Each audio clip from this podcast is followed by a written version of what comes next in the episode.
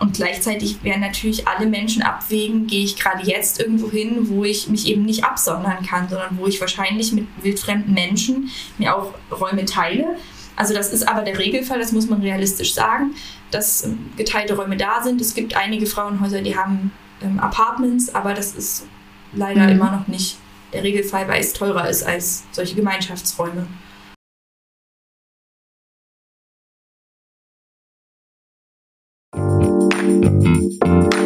Schließ deine Augen, lehn dich zurück und mach dich bereit. Orions Sexpertin Birte beantwortet jetzt deine Fragen im QA und mit spannenden Gästen rund um Liebe, Lust und Leidenschaft. Und du bist natürlich mehr als willkommen. Zu einer neuen Folge willkommen. Ich habe echt lange überlegt, wie meine Einleitung für das heutige Thema denn sein könnte. Aber alles, was ziemlich aufmerksamkeitsstark ist, kam mir irgendwie ziemlich fehl am Platz heute vor. Denn dieses Thema heute ist eher ein leises Thema, braucht aber all unsere Unterstützung, denn es geht um Gewalt bei Frauen und in dem Zusammenhang auch um Frauenhäuser. Von Partnerschaftsgewalt sind 81 Prozent Frauen und 19 Prozent Männer betroffen. Da leider die Zahl der Opfer stetig steigt, brauchen die Frauenhäuser unsere Unterstützung. Nicht nur in Form von Spenden, sondern auch wie jetzt heute in Form von unserer Stimme. Ich habe heute Elisabeth Obertür von der Frauenhauskoordination e.V eingeladen und sie wird ein bisschen was dazu erzählen. Hallo Elisabeth. Hallo, ich freue mich total, dass ich da sein darf. Hi. Elisabeth, magst du mal zuerst ein bisschen erzählen, was ist das für ein Verein? Was machst du in dem Verein? Seit wann gibt es den und warum gibt es den? Ja, das sind natürlich viele Fragen. Ähm, ich bin Referentin bei der Frauenhauskoordinierung. Wir sind ein Dachverband für ganz viele der Frauenhäuser, die in Deutschland arbeiten, also für über 270 Frauenhäuser. Es gibt ungefähr 380 und zwei mhm. Drittel davon sind bei uns organisiert. Und wir versuchen einerseits die Arbeit von den Frauenhäusern zu verbessern, damit die Frauen, die in so einem Frauenhaus Schutz suchen mit ihren Kindern, eben den bestmöglichen Schutz bekommen, die beste Unterstützung, die sie kriegen können und die sie auch verdienen. Und andererseits machen wir Lobbyarbeit für diese Frauenhäuser. Also ich sage immer Lobbyarbeit für die gute Seite. Wir versuchen ähm, in der Politik dafür zu sorgen, dass Frauen besser vor Gewalt geschützt werden, dass die Gesetzgebung besser wird, dass es endlich genug Geld gibt, um Frauen gut zu schützen, dass mehr Prävention betrieben wird. Das alles gehört zu unserer Arbeit dazu. Und ich betreue bei uns die Öffentlichkeitsarbeit. Das heißt, ein ganz wichtiger Baustein für die Präventionsarbeit, weil je mehr Leute einfach Bescheid wissen über häusliche Gewalt, über Signale, über Dinge, die man dagegen tun kann, desto besser die Chancen, dass sich irgendwann das grundlegende Problem mal ändert, weil Frauenhäuser ja letztlich immer nur so ein bisschen die Feuerwehr sind, die dann mhm ähm, den, die Schadensbegrenzung betreibt. Das heißt, ihr kümmert euch jetzt nicht nur rein darum, Frauenhäuser gut auszustatten und da so ein bisschen Background zu geben, sondern ihr kümmert euch eben auch um die Prävention. Genau, das ist immer so der Optimalfall, weil wir natürlich wissen, die Frauenhäuser sind total wichtig. Es ist wichtig, dass die da sind. Wir brauchen auch viel mehr davon aber die lösen ja das Problem mhm. nicht. Also wenn wir in einem Frauenhaus fliehen müssen, dann ist das Kind ja schon in den Brunnen gefallen. Dann haben die Frauen in der Regel schon viele Jahre lang richtig schlimme Dinge erlebt. Und eigentlich wäre natürlich die Utopie und das Endziel, dass es überhaupt nicht zu so viel Gewalt gegen Frauen kommt. Also dass man die irgendwie verhindert. Und da ist Prävention das A und O auch wenn es dafür oft nicht so viele Mittel ähm, ja. finanziell gibt. Ja. Wenn wir jetzt davon reden, dass es 380, sagtest du, Frauenhäuser in Deutschland gibt, mhm, von genau. wie vielen Betroffenen reden wir denn so pro Jahr ungefähr? Also, das ist relativ schwer zu sagen. Wir wissen, dass die Polizei pro Jahr ungefähr 119.000 weibliche Opfer häuslicher Gewalt zählt. Das sind ja aber erstmal nur die Fälle, wo die Polizei einschreitet, also eigentlich mhm. ein sehr, sehr geringer Teil. In den Frauenhäusern kommen pro Jahr ungefähr 12.000 bis 13.000 Frauen mhm. und nochmal deutlich mehr Kinder unter. Also 15.000 Kinder kann man schon sagen pro Jahr. Okay. Und von denen sagen uns zum Beispiel wiederum viele, bei uns ist gar nicht die Polizei eingeschritten. Also das heißt, es gibt ein riesiges Dunkelfeld, von dem die Polizei gar nichts erfährt. Weil natürlich auch nicht alle Gewalt bei uns strafbar ist, gerade psychische Gewalt, da reden wir vielleicht ja nachher nochmal ein bisschen drüber. Oh. Aber das, was der Polizei bekannt ist, sind natürlich die Fälle, die man so klischeehaft bei häuslicher Gewalt im Kopf hat. Also wenn eine Frau geschlagen wird, wenn die Nachbarn die Polizei rufen, mhm. weil sie hören, da werden Möbel geschmissen, solche Sachen. Und das heißt, das, was die Polizei uns sagen kann über die Zahl der Betroffenen, ist natürlich nur sehr begrenzt aussagefähig. Und wie lange bleiben dann die Personen zusammen mit den Kindern bei euch? Also die können ja jetzt da auch nicht einziehen für die nächsten drei Jahre. Das stimmt, das ist auch super unterschiedlich, wie lange Frauen und Kinder im Frauenhaus bleiben. Also es gibt äh, Frauen, die kommen da für eine Woche unter oder für ein, zwei Tage, so Kurzaufenthalte quasi, einfach nur um sich ganz neu zu sortieren, um erstmal raus zu sein aus so einer mhm. akuten Gefahrensituation. Manchmal geht es da tatsächlich auch um Leben und Tod. Also da geht es erstmal nur darum, da rauszukommen und die haben dann Möglichkeiten, sich irgendwie anders dann weiter wieder neu aufzubauen. Es gibt aber auch Frauen, die bleiben über ein Jahr im Frauenhaus mit ihrem Kind. Und das, wir sehen auch, dass die Aufenthalte immer länger werden, weil es immer, immer schwerer wird, bezahlbaren Wohnraum zu ja. Und gerade die Frauen, die ins Frauenhaus gehen, sind oft Frauen, die eben keine anderen Möglichkeiten hatten, die eben nicht sagen konnten, mein Gehalt reicht jetzt, um uns mal drei Wochen in einem Hotel unterzubringen, mich mhm. und meine zwei Kinder. Und für die ist es dann erst recht nicht möglich, total teure Wohnungen anzumieten. Mhm. Und das heißt, man sitzt länger in diesem Frauenhaus fest. Manchmal kann das gut sein, weil man dort auch Unterstützung hat für ganz viele andere Dinge. Man wird da ja nicht nur geschützt, sondern man kriegt Beratung. Äh, man wird zum Jobcenter begleitet, wenn man möchte. Man kriegt Begleitung zu Gerichten, wenn man möchte. Also ganz, ganz viel. Das kann auch gut sein, dort ein bisschen länger zu sein und sich zu stabilisieren. Aber viele Frauen würden gerne eher ausziehen und ihr eigenes Leben wieder starten. Und ähm, dann fehlt der Wohnraum, dann gibt es ja. Diskriminierung auf dem Wohnraum, wenn die Frau nicht perfekt Deutsch spricht. Mhm. Je mehr Kinder da sind, desto schwerer ist es, was Passendes zu finden. Ähm, da gibt es ganz viele Hürden, die da eine Rolle spielen. Und jetzt weiß ich, zum einen ist es ja so, dass die Frauenhäuser ja auch gar nicht so öffentlich sind, damit sie auch zum Teil eben nicht so einfach gefunden werden können. Ist das auch richtig? Also ich sehe es so bei uns, dass es so eher so ein kleiner versteckter Hinweis, hier ist das Frauenhaus, aber es ist jetzt kein großes Plakat am Straßenrand, hier Einfahrt. Genau, also im Optimalfall ist es tatsächlich so, oder bei fast allen Frauenhäusern ist es so, dass im Optimalfall gar nicht bekannt ist, wo die Adresse ist mhm. öffentlich weil das natürlich auch zu dem Schutzgedanken gehört, dass der Ex-Partner, der häufig der Täter ist oder der Partner, sie nicht einfach findet, wenn er jetzt äh, auf Google geht und wissen möchte, wo die Frau steckt oder ihr dann auflauern kann und auch die Mitarbeitenden nicht auflauern kann. Und das heißt, die Adresse wird geheim gehalten, die wird auch, ähm, wenn man im Internet nach dem Frauenhaus sucht, nicht bekannt gemacht und auch Ämter und Behörden müssen in der Kommunikation die Adresse geheim halten. Natürlich ist es dann oft so, wenn ein Frauenhaus da seit 20 Jahren steht, mhm. dann ist die Nachbarschaft natürlich in der Regel nicht ganz blöd, die kriegen schon ein paar Sachen mit. Auch das kann manchmal gut sein, wenn die dann irgendwie beobachten, da fährt irgendwie zehnmal am Tag das gleiche Auto vor und beobachtet irgendwas und dann melden die sich mal. Also das ist auch nicht immer nur schlecht. Und es ist auch, das merken auch immer mehr Frauenhäuser, vielleicht auch gar nicht mehr so zeitgemäß darauf zu setzen, dass man so einen Standort ewig geheim halten kann, weil wir einfach in Zeiten von GPS und Ortung und in einer digitalen Welt leben. Und da ist Geheimhaltung von Adressen ab einem gewissen Grad manchmal auch einfach illusorisch. Ja. Und das heißt, viele Frauenhäuser überlegen jetzt auch, was gibt es für alternative Konzepte? Wie kann ich es vielleicht auch nutzen, wenn die Adresse bekannt ist? Wie kann das vielleicht auch umgekehrt zu einem Schutz beitragen? Und äh, wie kann das funktionieren? Da gibt es auch ein paar Frauenhäuser und es gibt immer mehr, die überlegen, dass sie das so machen. Mhm. Das heißt aber, wenn ich jetzt betroffen bin, dann weiß ich ja vielleicht gar nicht, wo das Frauenhaus ist. Daher wahrscheinlich als allererstes rufe ich das Hilfetelefon an, oder? Das ist immer eine gute Idee, ja. weil die natürlich auch erstmal beraten können, weil die ähm, ein Portfolio an Sprachen haben, was so ein einzelnes Frauenhaus oft nicht hat. Das Hilfetelefon kann rund um die Uhr 18 Sprachen anbieten. Mhm. Welches Frauenhaus hat Mitarbeitende vor Ort, die 18 Sprachen fließend sprechen? Das ist natürlich traumhaft, aber man muss diesen Umweg auch nicht gehen. Man kann auch direkt im Internet suchen. Wir haben eine Website www.fh-suche.de, also relativ simpel. Und da kann man sowohl Beratungsstellen als auch Frauenhäuser suchen und kriegt dann die Telefonnummern und die E-Mail-Adressen. Dann kann man da anrufen und ähm, bespricht erstmal ganz kurz das Anliegen. Dann gucken die Mitarbeitenden auch erstmal, ist das überhaupt ein Fall für das Frauenhaus? Ist das eine akute Gewaltbetroffenheit? Können wir die gerade aufnehmen? Haben wir Platz für eine Frau mit drei Kindern zum Beispiel? Oder könnte hier eine Frau mit Rollstuhl tatsächlich leben? Sind die Toiletten barrierefrei? Solche Sachen.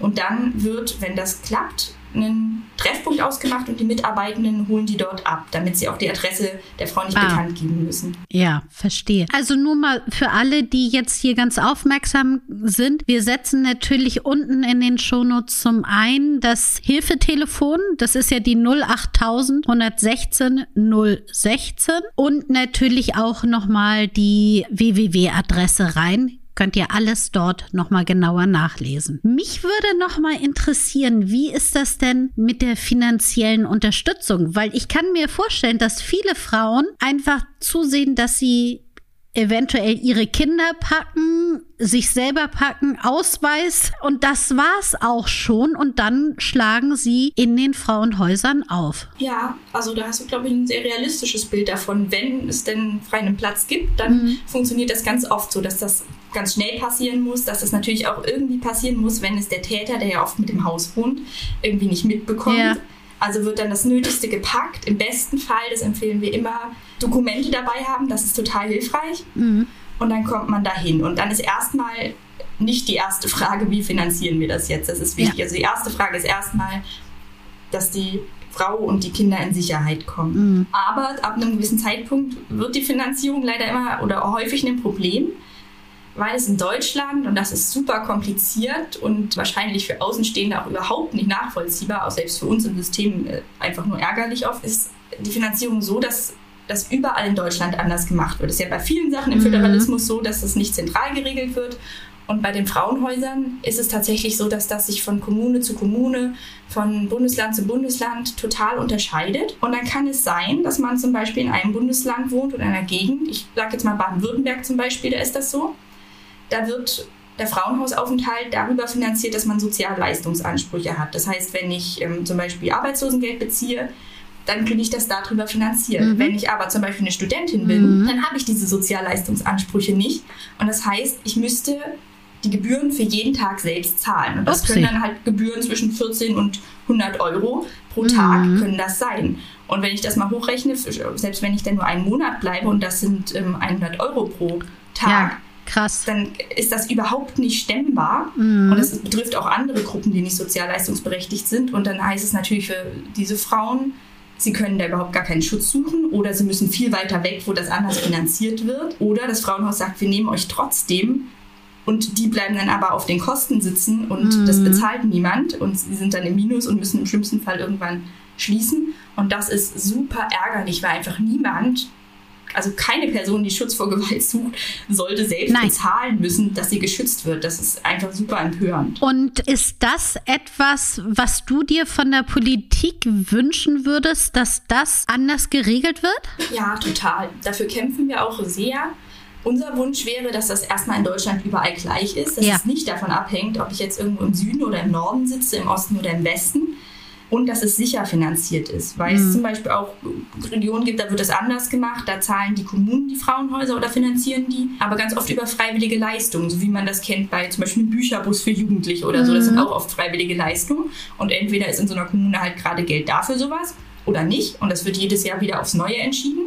Und das heißt, so ein Frauenhaus kann dann jedes Jahr wieder aufs Neue gucken, Geld beantragen und Daumen drücken, dass gerade noch Geld übrig ist. Und nach Corona sieht ja. das wahrscheinlich in allen kommunalen Kassen nicht so fantastisch aus. Also das heißt, unser Wunsch wäre erstmal einheitlich in Deutschland und überall so, dass die Frauenhäuser langfristig und ausreichend finanziert sind und auch so, dass alle Frauen Zugang haben und ja. nicht nur die, die einen gesunden Körper haben, nicht nur die, die perfekt Deutsch sprechen. Hm. Ähm, Verstehe. Genau. Mich würde noch mal interessieren, welche Form von Gewalt oder auf welche Form von Gewalt trefft ihr dann? Also du hattest das schon am Eingangs ein bisschen gesagt. Es geht ja nicht nur darum, dass Frauen geschlagen werden und mit einem blauen Auge bei euch ankommen, sondern es gibt ja eben auch die psychische Gewalt, die man vielleicht ja nicht so einfach erkennt. Ja, genau. Also die Formen von Gewalt, die Frauen so erleben, sind ja sowieso erschreckend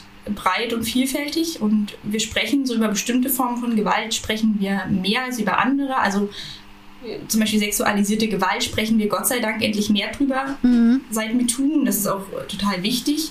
Wir leben in einem Land, wo bis bis 97 legal war, Frauen in der Ehe zu vergewaltigen. Also es ist total gut, dass wir darüber ja. sprechen. Es gibt aber andere Formen, über die sprechen wir fast gar nicht. Und gerade häusliche Gewalt gehört da dazu, weil wir A, sehr wenig darüber sprechen, in welchem Ausmaß das passiert. Also Dunkelfeldstudien sagen, es betrifft jede dritte Frau. Puh. Jede dritte Frau erlebt im Laufe ihres Lebens Gewalt und jede vierte im Kontext von Partnerschaften. Das ist krass. Das heißt natürlich im Umkehrschluss auch, wie viele Männer üben Gewalt aus. Also ja.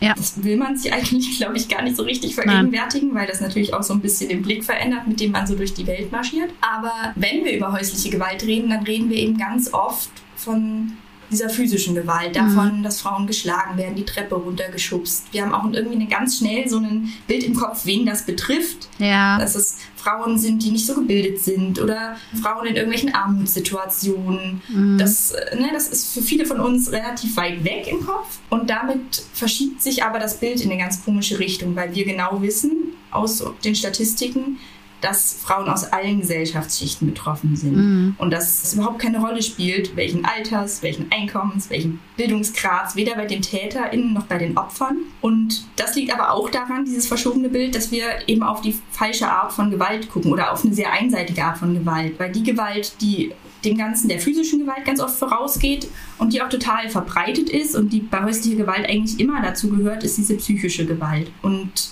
über die wird zu wenig gesprochen. Und dabei ist das was, was, glaube ich, ganz viele von uns in mehr oder weniger kleinem Ausmaß auch ja. schon bei anderen erlebt haben. Also ich glaube, die meisten Menschen von uns haben schon mal Beziehungen von Freundinnen, mhm. von Freunden erlebt, wo wir da saßen und gedacht haben, oh, irgendwie fühle ich mich unwohl. Ich habe das Gefühl, die verhält sich anders. Ich habe das Gefühl, die ist unfrei. Die kann sich nicht ja. mit den Menschen treffen, mit denen sie will. Ich habe das Gefühl, der ruft sie fünfmal am Tag, wenn wir uns treffen, an und kontrolliert, wo sie ist. Ich habe das Gefühl, die darf nicht mehr anziehen, was sie möchte. Mhm. Und das sind eigentlich schon Signale dafür, dass da irgendwas nicht stimmt. Und oft Signale dafür, dass da eine Form von psychischer Kontrolle und ähm, von Kontrollverhalten stattfindet, was total typisch ist für häusliche Gewalt.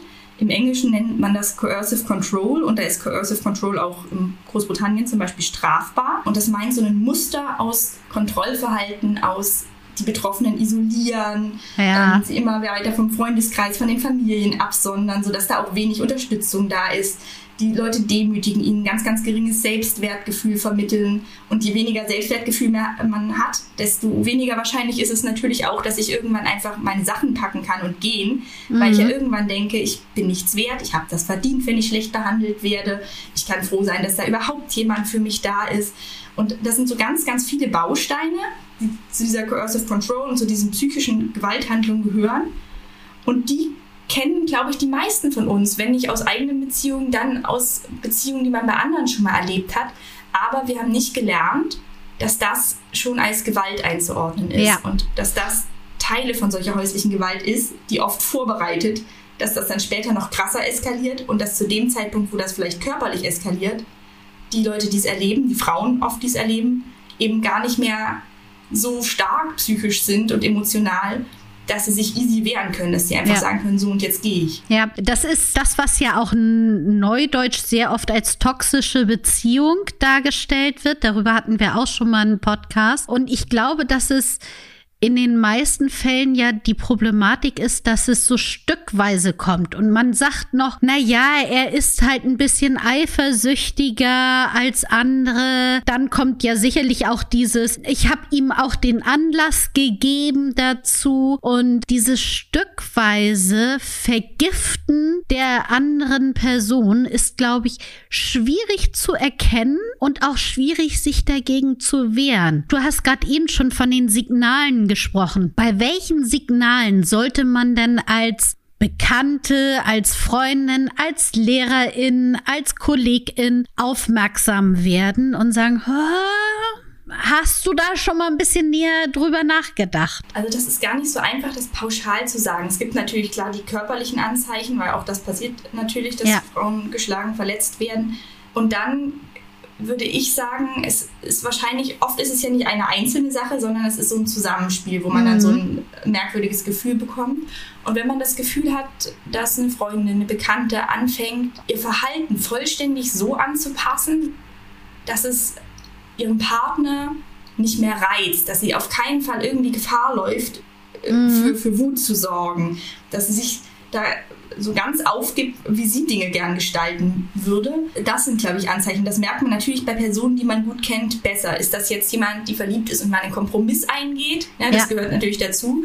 Oder ist da jemand dabei, gerade völlig unfrei zu werden? Und das ist schwierig, das an einer Sache festzumachen, weil es ist, wie du gesagt hast, es natürlich ein Zusammenspiel ist, sich das auch sukzessive aufbaut und es ja auch oft nicht so hilfreich ist, auch das kennen bestimmt viele, wenn man dann eine Betroffene konfrontiert und quasi damit mhm. den Partner angreift. Ja. Oft sorgt das ja dann eher für so einen defensiven Verteidigungsmechanismus. Das ähm, und ja. ähm, das ist manchmal gar nicht so produktiv, das so konfrontativ auf die Leute zuzugehen und denen zu sagen, das machst du falsch, der Typ ist schlecht für dich, mhm. trenn dich. Das ist meistens nicht, nicht der Weg, der dann dazu führt, dass sich die Person trennt. Also das kennt man wahrscheinlich auch aus Freundeskreisen. Ja, aber wie mache ich denn darauf aufmerksam, dass im Zweifel, wenn es wirklich schlecht läuft, man eben diese Hilfe über das Hilfetelefon oder eben über eure Beratungsstellen, wie kann ich das denn anbringen, ohne jetzt jetzt jemanden zu sehr damit zu konfrontieren, dass das eventuell in der Partnerschaft etwas schlecht läuft? Also ich glaube, Aufmerksamkeit oder aufmerksam machen darauf, dass es Möglichkeiten gibt, sich Hilfe zu suchen oder dass man sich Sorgen macht, die gibt es mhm. immer. Das heißt, es gibt ja einen Unterschied zwischen, ich suggeriere der Person, sie verhält sich falsch und müsste sich auf eine andere Art verhalten. Mhm. Also du solltest dich jetzt trennen, warum bleibst du noch da, warum machst du das mit? Und du, ich habe das Gefühl, dir geht es nicht gut, wenn du reden willst, ich bin da. Also ich glaube, das ist ganz, ganz wichtig, immer wieder und auch geduldig signalisieren, ich bin da, wenn du bereit bist. Mhm. Vielleicht auch hinweisen genau auf solche Sachen wie das Hilfetelefon, Beratungsstellen, die ja viel niedrigschwelliger oft sind, erstmal als so ein Frauenhaus. Und aber auch der Person eingestehen, selbst für sich das Tempo zu entscheiden, indem sie das machen. Hm. Das hat mich total beeindruckt. Es gibt eine Forscherin aus Großbritannien, Jane Monckton Smith, die war früher selbst Polizistin, ist jetzt, äh, forscht jetzt zu häuslicher Gewalt. Und die hat so ein bisschen darüber berichtet, wie sie als Polizistin früher das wahrgenommen hat, wenn sie zu so einem Einsatz kam und da war eine Frau blutig geschlagen und sagt dann trotzdem, bitte nehmen Sie meinen Partner nicht mit, ich möchte ihn noch mhm. nicht anzeigen. Und sie da stand als junge Polizistin und nicht verstanden hat, warum geht die denn nicht? Jede vernünftige Person würde doch gehen und wie sich, seit sie dazu forscht, sich ihre Perspektive dahingehend gewandelt hat, dass sie sagt, ich nehme immer erstmal an, dass eine Person so handelt, wie sie glaubt, dass es in ihrem besten Interesse ist. Und wenn die Frau hier sitzt, zusammengeschlagen von ihrem Partner, und er ist daneben und sie sagt mir, bitte zeigt ihn nicht an, bitte nehmt ihn nicht mit, warum glaubt sie, dass es in ihrem Interesse, das zu tun? Und dann hat sie wahrscheinlich ähm, weiß sie, dass es danach viel krasser eskaliert. Vielleicht mhm. hat sie, sie weiß ja Dinge über die Beziehungsdynamik, die wir als Außenstehende nicht wissen. Mhm. Und genauso wissen Betroffene, die in so einer Beziehung sind und dann nicht gleich rausgehen, um die Abhängigkeiten, in denen sie da stecken, um vielleicht Eskalationsgefahr. Das sehen wir von außen nicht so sehr. Und ich glaube, deswegen ist dieses Signalisieren, ich bin da, auch klar signalisieren, ich finde bestimmte Sachen falsch, die der Mann macht ja. oder die dir passieren. Das ist das eine, aber die Person nicht drängen und ihr nicht das Gefühl geben und auch nicht selbst diesen Gedanken immer haben, die Person verhält sich falsch.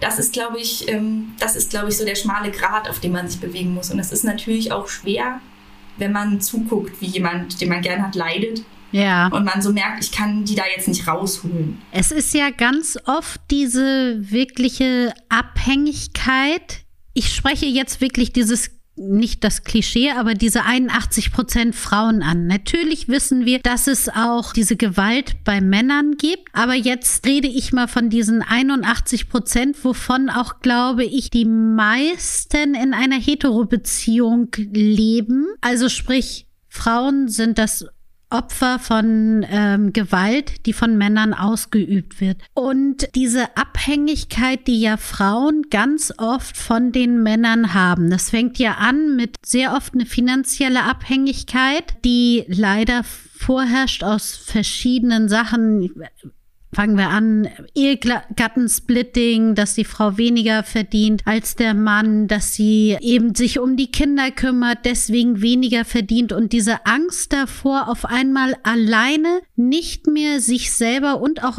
wahrscheinlich die Kinder finanzieren zu können, ist, glaube ich, eins, was man nicht unterschätzen sollte, weswegen viele Frauen unfrei in ihrer Entscheidung sind. Plus natürlich dann noch diese zweite Abhängigkeit, wenn dort ein Mann, die meistens physisch überlegen sind, eben auch Gewalt androht, dann ist das natürlich auch eine ganz andere Sache. Ja, total. Also ich finde es super wichtig, dass du diese wirtschaftlichen Abhängigkeiten ansprichst weil ja viele Themen, wo es um Gleichberechtigung geht, so gerne so ein bisschen klein geredet werden, das Frauen in Führungspositionen, die Pay Gap. Das sind aber alles Faktoren, die sowas erst ermöglichen, die eben verhindern, dass eine mhm. Frau einfach sagen kann, so es reicht mir, ich gehe. Wenn sie genau weiß, ich bin finanziell abhängig und ich habe auch gar nicht die gleichen Chancen, finanziell unabhängig zu sein, ja. ähm, wie mein männlicher Partner.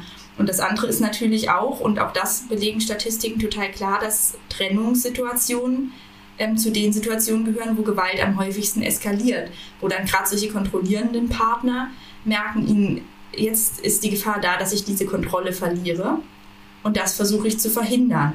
Und ähm, das sind auch Situationen, in denen es am häufigsten zu Femiziden kommt, also zur Tötung von mhm. Frauen. Das ist oft im Kontext von solchen Trennungssituationen, wo der Partner einmal ausrastet, dann nochmal versucht, irgendwie das Ruder wieder rumzureißen, zurückzugewinnen, merkt, das funktioniert nicht und dann ganz in der Regel nicht im Affekt, sondern ganz strategisch geplant auch die Partnerin oder Ex-Partnerin dann umbringt. Also das sind auch, können auch gefährliche Situationen für mhm. Frauen sein. Und ich glaube, das Dritte ist, und auch da muss man sich irgendwie vergegenwärtigen, dass Frauen da total in einer anderen Rolle sind, oft als Männer, ähm, sind, dass da oft Kinder sind. Ja. Also die meisten Frauen, die ins Frauenhaus gehen, bringen Kinder mit. Also ich habe es ja gesagt, es leben mehr Kinder im Frauenhaus als Frauen. Mhm. Und die Kinder sind ganz oft ein super wichtiger Faktor dafür, ob Frauen gehen oder nicht gehen. Es kann einerseits sein, dass Frauen jahrelang die schlimmsten Demütigungen ertragen, auch Schläge ertragen und in dem Moment, wo sich gegen ein Kind wendet, sie gehen. Also das kann ja. ein Faktor sein, der sagt, so, die andere Person muss sich schützen, dass das Selbstwertgefühl für sich selbst ist da gar nicht so da, aber für mhm. das Kind. Es kann aber auch sein, dass Kinder der Grund sind, warum Frauen sich nicht trauen zu gehen, weil es in der Gesellschaft einfach einem vermittelt wird, das Kind braucht auf jeden Fall beide Elternteile mhm. und auch an Gerichten und ähm, in gerichtlichen Entscheidungen bei Umgangsrecht wird immer wieder so entschieden, dass suggeriert wird, lieber ein schlagender Vater als gar kein Vater. Ja. Ob der Vater die Mutter geschlagen hat, spielt überhaupt gar keine Rolle für das Kind. Ob das Kind das miterlebt hat, spielt keine Rolle. Mhm. Und es ist natürlich in unseren Köpfen bewusst, dass man so überlegt, oh Gott, kann ich dem Kind den Vater nehmen. Ob der mich grün und blau schlägt, ob der mich quasi mhm. zu Hause einsperrt, ist ja zweitrangig, aber das Kind braucht ja einen Vater. Und das wird uns so eingeimpft. Und darauf mhm. nehmen Frauen dann natürlich auch ganz häufig Rücksicht und bleiben sehr, sehr lange. Und das ist natürlich auch nicht immer das Beste für das Kind, die das sehr, sehr stark miterleben, die dann auch mit betroffen sind oft.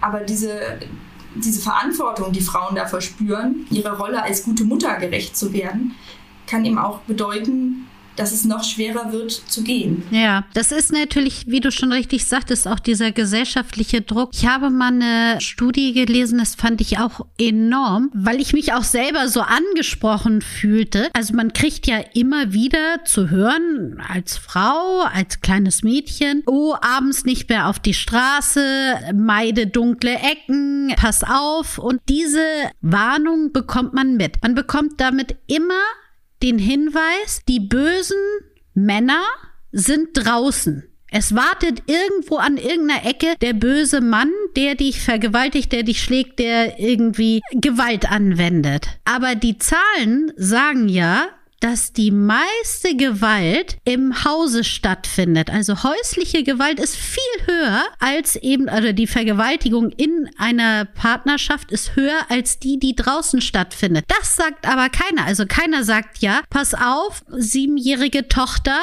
pass auf, was dir auch dein Onkel, dein Vater, dein Cousin, alle Personen, die in deinem Umkreis sind, antun können.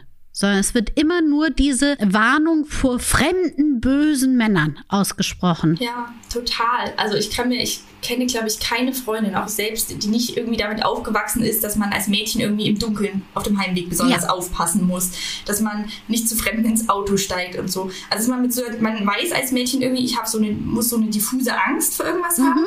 Aber das, wovon man gewarnt wird, ist einfach de facto überhaupt nicht das, was einem wahrscheinlich passieren wird, sondern was einem mit relativ hoher Wahrscheinlichkeit passiert, wenn man weiß, jede dritte Frau ähm, ist irgendwo im sozialen Nahraum, also durch Menschen, die ich kenne. Und das ist natürlich auch fatal, dass das Kinder nicht lernen, weil ja. auch Gewalt gegen Kinder ja ein Riesenthema ist und auch das meistens durch Menschen passiert, die sie kennen. Und das zieht sich weiter in den Beziehungen, dass wir nicht damit rechnen, dass das im sozialen Nahraum passiert. Dabei ist quasi das Zuhause der gefährlichste Ort. Und, und es macht natürlich auch was, aber das ist, äh, das ist vielleicht jetzt weniger das Thema häusliche Gewalt, aber es macht natürlich auch was mit unserem, vor wem haben wir Angst und was sind mhm. so unsere Feindbilder und so dieses permanent Schüren von Angst vor dem Fremden und von jemandem, ja. der von außen kommt, hat natürlich auch ganz oft so rassistische Untertöne. Also wen stellen wir uns da als äh, Mann vor, der mhm. uns irgendwas tut? Wir erinnern uns an die Silvesternacht in Köln, die für einen riesigen ja. Aufschrei gesorgt hat und so schlimm das war. Solche Dinge passieren im kleinen Ausmaß in viel höherer Zahl, nicht durch Gruppen von Menschen mit Migrationshintergrund, aber von Menschen ohne Migrationshintergrund in unseren Verwenden, in viel höherer Zahl jeden Tag in Deutschland. Ja. Und kein Mensch regt sich darüber auf, weil es einfach leichter ist und angenehmer für die Rassismen, die wir so mit uns rumtragen, sagen zu können, das sind irgendwelche anderen, das ist nicht unsere Kultur, mhm. das sind Fremde, je mehr man sich darauf einlässt zu sagen, zu Hause passiert mir das, durch Menschen, die ich kenne, passiert mir das, desto klarer wird einem, wie normal das ist, wie viele Menschen, mit denen man im Raum ist, wahrscheinlich irgendwie betroffen sind, dass man sich viel mehr damit auseinandersetzen müsste, wie tief verankert diese ganzen Gewaltstrukturen bei uns sind, wie normal und wie sehr wir das einfach akzeptiert haben. Auch, dass wir einfach akzeptiert haben, als Frau muss ich mir irgendwie Sorgen machen, so richtig ja. sicher bin ich halt nicht das, ist, das nehmen wir ja so hin, dass jedes Jahr eine Statistik veröffentlicht wird, wie viele Frauen erleben häusliche Gewalt. Ach, jeden dritten Tag wird eine getötet, das ist schlimm. Aber man nimmt es so mhm. achselzuckend hin. Ja. Und ein Skandalum ist dann vielleicht, wenn man dann liest, ach, auch Männer erleben Gewalt. Und das ist sicher auch schlimm in Partnerschaften. Aber die Reaktion ist eine andere. Die Reaktion ist überrascht. Das ist irgendwie, das findet mhm. man irgendwie verkehrt. Ja. Weil ihn das irritiert. Und darüber wird zunehmend gesprochen. Und ich möchte damit nicht sagen, dass es nicht wichtig ist, Menschen und auch Männern, die betroffen sind, zu helfen. Aber ich finde es wichtig, sich zu vergegenwärtigen, wie unterschiedlich man darauf reagiert. Dass man das eine so völlig als Normalität hinnimmt. Das ist, ja. glaube ich, das Problem. Und da eben nochmal zurück, wenn man eben auf diese Person in der Nähe vielleicht sieht, wo man sich fragt, warum sagt sie denn nichts? Das sind alles die Faktoren, warum wahrscheinlich diese Person nicht redet. Das heißt, deswegen ja, wollen wir euch auch gerade heute diese Stimme geben und kann man immer nur wieder aufrufen, dass man darüber aufklärt. LehrerInnen dort draußen, ErzieherInnen dort draußen, bitte nehmt eure Stimme wahr und klärt darüber auf. Ich würde noch mal einen kurzen Schwenk dazu machen wie es denn im Frauenhaus so ganz praktisch aussieht. Also ich komme dort an mit meinen zwei Kindern, bin wahrscheinlich ziemlich ein Häufchen Elend und werde dort aufgenommen. Was passiert da? Wie sieht mein Alltag dann in so einem Frauenhaus aus? Genau, also man kommt an, beziehungsweise man macht sich so einen Treffpunkt aus, kommt an. Manche Menschen haben eben dann wirklich nur die nötigsten Papiere dabei. Wenn man wenn man es schafft, ist natürlich schön, wenn man ein kleines Köfferchen packt, wo auch für die Kinder schon Sachen drin sind und so weiter. Man kommt an. Im Frauenhaus selbst ist es meistens so, dass es dort auch erstmal eine Grundversorgung gibt. Also dass die Frauen, die ankommen und eben nicht die Zeit haben, sich alles einzupacken, dort erstmal einen äh, Lebensmittelvorrat haben. Dass es manche Frauenhäuser haben auch so eine Art Kleiderkammer und solche Sachen, sodass man dort, selbst wenn man nicht viel einpacken konnte, erstmal zurechtkommt. Und dann geht es dort erstmal darum, sich zu sortieren. Man bekommt Beratung, um die Gewalt aufzuarbeiten. Aber man bekommt auch Beratung, wie gehe ich jetzt vor? Möchte ich polizeiliche Schritte einleiten? Also möchte ich Anklage erheben? Viele Frauen wollen das nicht. Das ist auch völlig okay. Weder in den Beratungsstellen noch in den Frauenhäusern wird ein irgendjemand zu irgendwas drängen. Das ist, glaube ich, einer der wichtigsten ja. Faktoren, dass man, dass ihr wisst, wenn ihr euch dahin wendet und Hilfe sucht, wird euch niemand dazu bringen, Dinge zu tun, die ihr nicht wollt, weil genau das der Punkt ist. Es geht darum, dass ihr wieder die Handlungsmacht in eurem Leben habt, die euch da ganz lange weggenommen wurde. Dann sind da ja oft die Kinder mit. Das heißt, manche Frauenhäuser haben Kinderbetreuung. Das heißt, das entlastet natürlich auch ein bisschen, wenn man mhm. kommt. Man ist selbst gerade in einer krassen emotionalen Situation, dass dann pädagogische Fachkräfte vor Ort sind, die mit den Kindern spielen, die vielleicht auch bei den Hausaufgaben helfen. Das haben nicht alle Frauenhäuser, weil oft ähm, das leider nicht finanziert wird, obwohl es nötig wäre. Aber das heißt, das schafft dann auch ein bisschen Zeit, um zum Beispiel zu Behörden zu gehen. Frauenhausmitarbeiterinnen helfen dann auch, zum Jobcenter zu gehen, ähm, Sozialleistungen zu beantragen, wenn nötig. Es gibt Frauenhäuser, die helfen dabei, neue Wohnungen zu suchen für danach. Und man nimmt sich die Zeit, die man braucht. Also die wenigsten, oder es gibt einige Häuser, die haben quasi eine Begrenzung der Dauer, wie lange man da bleiben kann. Aber viele Frauenhäuser haben das auch nicht. Und in den Häusern ist es oft so, dass man dort mit geteilten Küchen lebt, also nicht mit Apartments, das können sich leider nur wenige Häuser bisher leisten, mhm. sondern meistens teilt man sich Küchenräume und manchmal auch Sanitäranlagen, das unterscheidet sich, ähm, dass zum Beispiel jede Etage eine gemeinsame Küche oder ein gemeinsames Bad hat.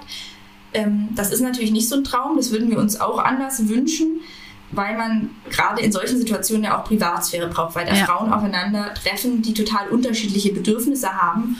Und jetzt auch während Corona hat uns das natürlich auch Sorgen gemacht, dass wir wussten, wir rechnen damit, Gewalt steigt an. Und gleichzeitig werden natürlich alle Menschen abwägen, gehe ich gerade jetzt irgendwo hin, wo ich mich eben nicht absondern kann, sondern wo ich wahrscheinlich mit wildfremden Menschen mir auch Räume teile also das ist aber der Regelfall, das muss man realistisch sagen, dass ähm, geteilte Räume da sind. Es gibt einige Frauenhäuser, die haben ähm, Apartments, aber das ist leider immer noch nicht der Regelfall, weil es teurer ist als solche Gemeinschaftsräume. Und ähm, genau, das kann aber auch sehr schön sein, weil sich da natürlich auch Frauen und Kinder treffen, die Ähnliches erlebt haben. Mhm. Also das kann, kann belastend sein, es kann aber auch total empowernd sein ähm, mhm. gerade für die Kinder, die ganz, ganz oft zum ersten Mal andere Kinder treffen, die das Gleiche erlebt haben und zum ersten Mal einem Ort sind, wo sie das auch sagen dürfen. Also ja. oft kriegen Kinder das mit und es wird ihnen aber auch so ein bisschen suggeriert oder oft zum Teil auch offen gesagt, rede da nicht drüber, mhm. ähm, das soll niemand mitbekommen.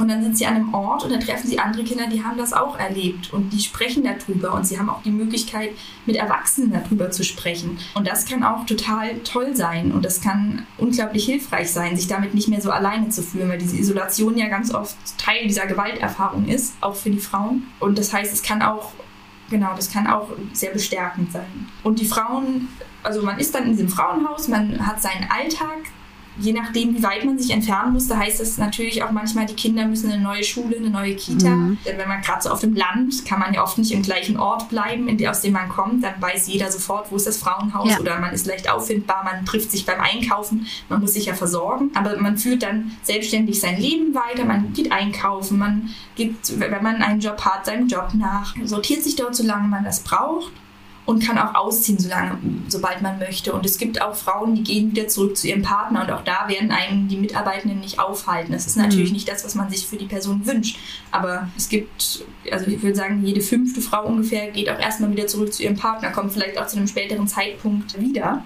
Und auch das wird akzeptiert. Also man kommt ja. dahin, man passt sich an bestimmte Regeln an, zum Beispiel, man gibt die Adresse nicht weiter, oft ist auch Alkohol dort nicht erlaubt, mhm. weil es einfach noch ein zusätzlicher Stressfaktor ist für die Leute im Haus. Klar. Aber ansonsten führt man sein Leben so selbstbestimmt wie möglich weiter und kriegt da Unterstützung, wo man die haben möchte. Mhm. Jetzt, wie sieht es denn danach aus? Weil jetzt, also du hast richtig gesagt, einige gehen vielleicht wieder zurück, aber ich stelle es mir jetzt gerade so vor, ich kann ja jetzt auch nicht einfach in eine andere Stadt ziehen. Ich brauche ja vielleicht eine Wohnung und ich habe ja auch vielleicht eine Arbeitsstätte und dort könnte mich ja auch mein Partner wieder auffinden. Ja, also effektiver Schutz heißt tatsächlich oft, dass man die Region verlässt, aus der man mhm. kommt. Also ja.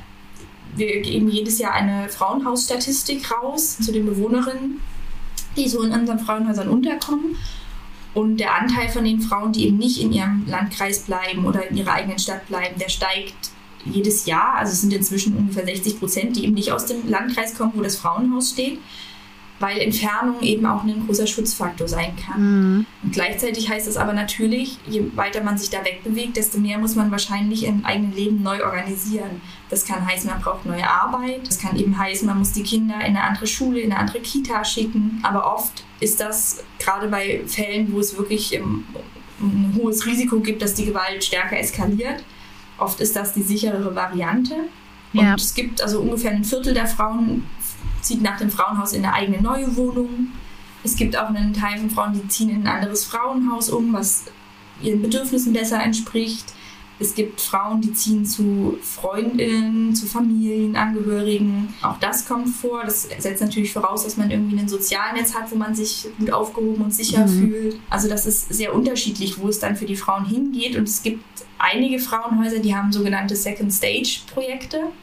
Das ist äh, total schön. Ähm, das sind quasi Wohnungen, die sie zu günstigeren Konditionen an die Frauen, die ausziehen, vermieten können für einen begrenzten Zeitraum, Ach. zwei Jahre zum Beispiel erstmal, ja. damit die nicht gleich auf diesem Haifischbecken-Wohnungsmarkt mhm. unterwegs sind, sondern erstmal dort quasi wir ihr eigenes Leben führen können, nicht mehr im Frauenhaus leben, sodass auch wieder Platz für akut gewaltbetroffene Frauen ist, ja. aber gleichzeitig eben die Wohnung finanzierbar ist und es da Platz gibt. Das haben nicht alle Frauenhäuser, aber auch das immer eine Frage ist, welche Kommune bezahlt das, welches Bundesland mhm. rückt dafür Geld Klar. raus, welches nicht. Ja. Aber das ist eigentlich total toll, weil dann in diesen Second Stage Wohnungen oft auch der Kontakt zu den Betreuerinnen im Frauenhaus aufrechterhalten wird oder zu den BeraterInnen und man sich dann immer noch an die wenden kann, wenn man Hilfe braucht oder möchte, aber sonst eben einfach sein eigenes Leben dort leben. Ja, ich würde so gerne abschließend alle, die bis jetzt zugehört haben und denen es auch so, also ich spüre so eine Mischung aus Dankbarkeit, dass ihr diese Arbeit leistet, Dankbarkeit, dass ich nicht davon betroffen bin, aber natürlich auch Beklemmung und ich habe das Gefühl, oh Gott, ich möchte auf jeden Fall helfen. Wie kann denn zum Beispiel ich als Privatperson, welche Dinge kann ich dann machen, um diese Arbeit zu unterstützen? Also klar, eine naheliegende Sache ist natürlich immer Spenden, ob jetzt an den mhm. Dachverband wie uns, die versuchen irgendwie Strukturen zu ändern oder an ein Frauenhaus in der Region. Sie freuen sich über ganz oft über ganz einfache Sachen, weil die Frauenhäuser zum Teil nicht mal Geld haben, sich neue Fußmatten zu kaufen. Also mhm. da sind so kleine Spendenbeträge oft schon viel wert. Aber was, glaube ich, auch ein total wichtiger Faktor ist und was jeder Mensch machen kann, ist andere Menschen sensibilisieren und selbst damit im anderen Bewusstsein rangehen. Und wir haben ja vorhin auch darüber gesprochen, wie kann ich helfen, wenn eine Freundin betroffen ist oder Angehörige. Wir setzen oft ja bei den Frauen an, die betroffen sind. Wir können aber auch mit den Männern reden, die wir erleben. Mhm. Wenn jede dritte Frau betroffen ist, dann ich möchte jetzt nicht sagen, jeder dritte Mann ist Täter, aber dann muss eine ähnlich hohe Zahl an Männern in ja. irgendeiner Form auch schon Gewalt ausgeübt haben. Und wir kennen alle Männer. Wir haben alle Männer im Freundeskreis ja. und können einschreiten, wenn wir sagen, die, wenn die Dinge tun, die wir nicht in Ordnung finden. Auch Männer unter sich in Freundeskreisen können reagieren auf blöde sexistische Witze. Da fängt das an, bis mhm. hin dann halt zu irgendwelchen krasseren Sachen ähm, gegenüber den Freundinnen. Also ich glaube, das, was wir alle in der Hand haben, ob wir jetzt die Möglichkeit haben zu spenden oder nicht, ist, wie wir uns verhalten in unserem Umfeld und mhm. wie sehr wir irgendwie bereit sind, selbst einzuschreiten oder uns auch in die unangenehme Situation zu begeben, zu sagen, hey, irgendwie, ich fand den Satz gerade total unpassend und ja. uns da klar zu positionieren. Das ist ja auch nicht immer leicht, aber auch das ist ein total wichtiger Schritt. Und da so ein bisschen aufmerksamer durch die Welt zu gehen und vielleicht einfach mal bei den Jungs und Männern anzusetzen, ja. Deren Verhalten ja das Problem ist und nicht immer erst bei den Frauen, die dann immer in dieser Position sind, sie sollen irgendwas ändern an dem Leid, das sie erfahren. Ja. Das ist ein sehr guter Hinweis, finde ich super. Elisabeth, ich danke dir ganz doll, dass du dir diese Zeit genommen hast, uns da ein bisschen mehr Aufklärungsarbeit in diesem Bereich zu geben oder zu zeigen. Ich verlinke unten in den Shownotes alles, wo Menschen Unterstützung bekommen, wo ihr vielleicht auch spenden könnt. Wie gesagt, auch die Telefonnummer und hoffe, dass wir uns in einem Jahr hier nochmal wieder treffen und du davon berichtest, dass sich ganz viele Strukturen in Deutschland geändert haben und es jetzt ganz anders aussieht. Ja, das wäre auch mein Traum. Also ich glaube, der Traum ganz vieler Leute, die schon seit vielen Jahrzehnten da kämpfen. Ja. ja. Vielen Dank dafür. Und bitte hinterlasst eine Nachricht an entweder an podcast.orion.de oder auf unserem Instagram-Account oder natürlich eine Bewertung, wie ihr diesen Podcast fandet, der ja jetzt wenig mit unserem Kernthema zu tun hat, aber doch sehr, sehr wichtig ist und ob ihr mehr von solchen Podcasts hören wollt. Tschüss. Tschüss. Vielen, vielen Dank. Das war Willkommen, dein Orion-Podcast mit Sexpertin Birte. Du willst nächste Woche wiederkommen? Dann abonniere uns gerne auf der Podcast-Plattform deiner Wahl.